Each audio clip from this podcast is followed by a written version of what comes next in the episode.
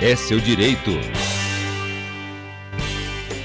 A Lei da Igualdade Salarial, sancionada há uma semana, estabelece novas bases legais para que trabalhadoras e trabalhadores tenham garantido o seu direito à igualdade de salário e de remuneração. Entre os principais pontos da nova legislação estão a obrigação de que as empresas sejam mais transparentes sobre o quanto pagam aos funcionários e ainda a aplicação de multa para aquelas que descumprirem as regras. E é sobre este assunto que nós conversamos agora com a advogada, mestre e doutoranda em Direito, Miriam Ferraz. Bom dia, Miriam. Seja bem-vinda ao Jornal do Educativa. Bom dia, Giovanni Vinícius. Bom dia aos ouvintes da Rádio Educativa. Agradeço a oportunidade. Nós que agradecemos. Doutora Miriam, é, para começar a nossa entrevista, nós gostaríamos que a senhora tentasse esclarecer para os nossos ouvintes né, em que consiste essa lei e se ela vale para todos os cargos. Perfeito. Vejam, é uma lei que aborda o tema da igualdade salarial entre homens e mulheres. Estabelece obrigações para as empresas voltadas às ações efetivas, transparência e multa pelo descumprimento, tá? E vejam, algumas pessoas podem perguntar o que, que isso poderia ter tido de alteração, mas a grande questão é que ela está valendo para todas as empresas, mas há uma pequena disposição que é diferente para quem tem mais de 100 empregados, que é principalmente o tópico da transparência. E qual que é essa diferença, então, no tópico transparência, doutora? Explica para gente. Perfeito. Para as empresas com mais de 100 empregados, existe um alerta. É preciso emitir a cada seis meses um relatório de transparência salarial e de critérios remuneratórios, para que cada empregado e empregada possa verificar a diferença de salários por cargo, remuneração e a proporção de ocupação é, por sexo para cada cargo. Isso precisa ser disponibilizado para todos os trabalhadores.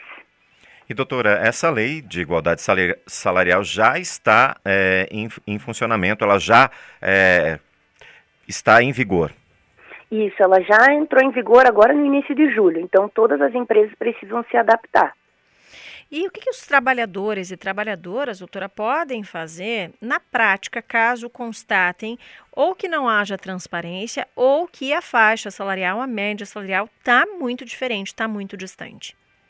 Perfeito. Caso dentro da sua empresa as pessoas verifiquem que tem uma diferença salarial, elas podem, primeiro, é, ir atrás da empresa para verificar quais são os parâmetros que são é, colocados num plano de cargos e salários, por exemplo, mas se não for possível esse diálogo, elas podem entrar com uma reclamatória trabalhista ou fazer uma denúncia no Ministério do Trabalho também, que eles fazem uma investigação.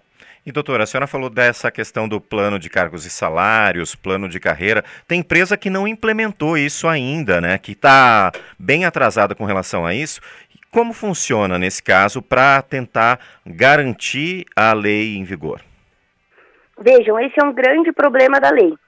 Ela dispõe que há necessidade de ter mecanismos de transparência salarial e critérios de remuneração, que pode ser o plano de cargos e salários, mas para que seja aplicada uma multa, que é o que dispõe a lei, é somente se a discriminação ocorrer na prática. Uhum. Então, vejam, isso acaba dificultando para os trabalhadores caso a empresa não implemente para as empresas que têm mais de 100 empregados, com aquele relatório de transparência salarial que elas vão ser obrigadas a fazer, fica um pouco mais fácil de ver essa diferença. Uhum. E falando agora dos empreendedores, das empresas, né, doutora, de que maneira que eles devem se adequar? Existe um tempo para que isso seja feito?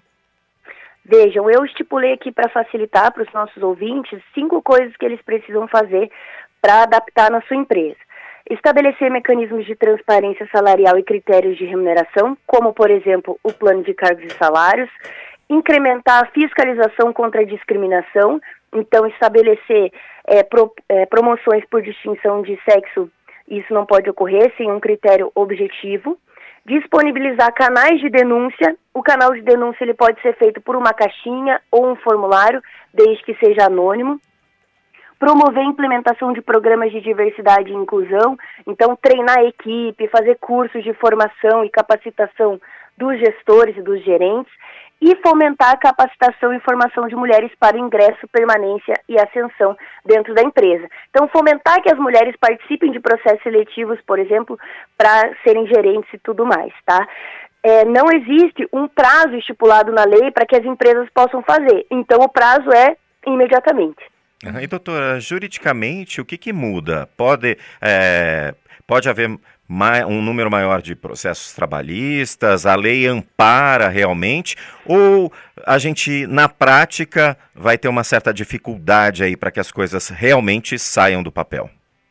Perfeito. Veja, o que, que juridicamente muda? Foram impostos mais obrigações para as empresas e aumentou essa questão das multas para todas as empresas, se na prática for constatada discriminação, elas deverão pagar as diferenças salariais mais uma indenização e ainda uma multa de 10 vezes o valor do novo salário. E para as empresas que têm mais de 100 empregados, elas também terão que pagar essas mesmas multas, mas também pagarão uma multa de 3% na folha dos salários, caso não apresente aquele relatório. Na prática, eu vejo que é muito difícil ampliar em número o número de uhum. ações, mas o valor da indenização pode aumentar. Porque vejam, a multa não está nas ações que eu comentei, os cinco passos, e sim na discriminação na prática. É preciso comprovar numa reclamatória trabalhista que ocorreu essa discriminação, que tem alguém que exerce o mesmo trabalho, mas está recebendo salários diferentes. Uhum. A doutora recomendou fazer essa denúncia, né, caso isso não esteja sendo cumprido, para o Ministério Público do Trabalho. É possível também entrar com ações individuais? A gente sabe que o trabalhador tem um pouco de medo, né, de fazer essa ação individual. Mas isso é possível? É uma ação coletiva ou o ideal é mesmo procurar o Ministério Público do Trabalho? Vejam, é possível sim fazer uma reclamatória, você não precisa ter saído do teu trabalho para fazer uma reclamatória trabalhista. Mas sim, a gente sabe que na realidade isso pode ter um efeito rebote e você acabar sofrendo aí dentro da própria empresa. Então, é possível fazer a denúncia tanto no Ministério do Trabalho, mas também nos sindicatos. E os sindicatos podem mover, então, de forma coletivamente essa ação para reverter essa situação dentro das empresas, sabe? E você acaba sendo protegido pela força coletiva do sindicato. Tá certo. Doutora, muito obrigada, viu, pela sua disponibilidade e por explicar de forma tão didática para a gente esse assunto. E um ótimo dia para a senhora. Muito obrigada. Um bom dia para todos. Nós conversamos com a advogada, mestre e doutoranda em Direito, Miriam Ferraz, que trouxe informações para a gente sobre a Lei de Igualdade Salarial.